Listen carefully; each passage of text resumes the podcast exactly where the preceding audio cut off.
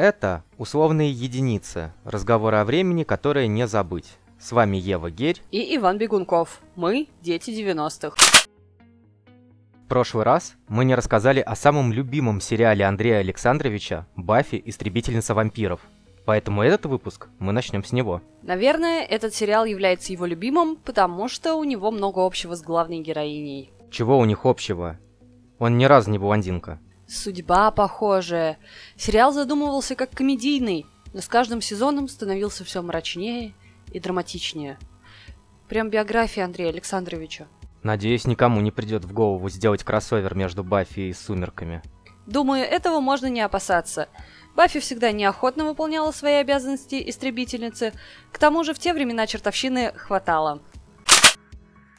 Я даже не знаю, с чего начать. В плане чертовщины все эти сериалы идут вровень. Ну ладно, начнем с классики, а точнее с баек. С баек из склепа.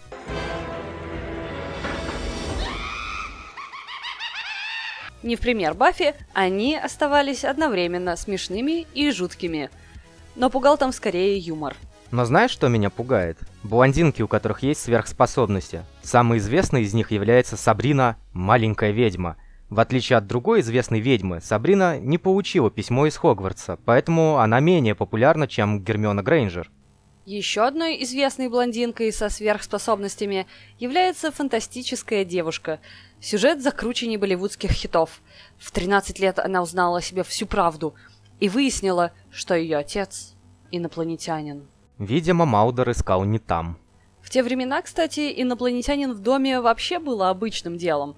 Пример тому Альф. Бедный носатый внеземной гость, который отчаянно рвался домой и периодически покушался на жизнь домашнего кота. Что не говори, а истина действительно была где-то рядом. Но чего рядом не было, так это агентов Скали и Маудер. Но не только инопланетяне становились членами семьи.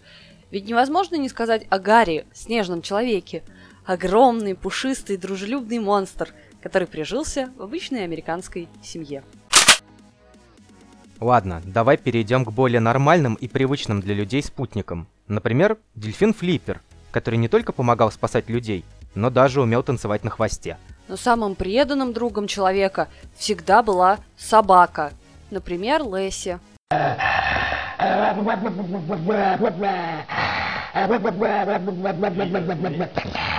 Или комиссар Рекс.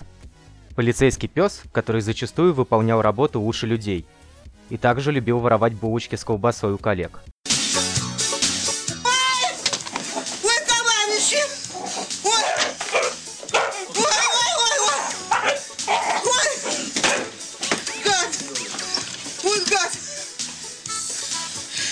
боюсь.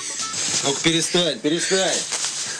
А собачку-то за что вас не любит? Может, не кормите ее или чего? Ой, разговор не может быть. Я собак люблю. Честно говоря, у нас много было собак всяких, но такого зверя у меня никогда не было. А знаете, какие у него клыки?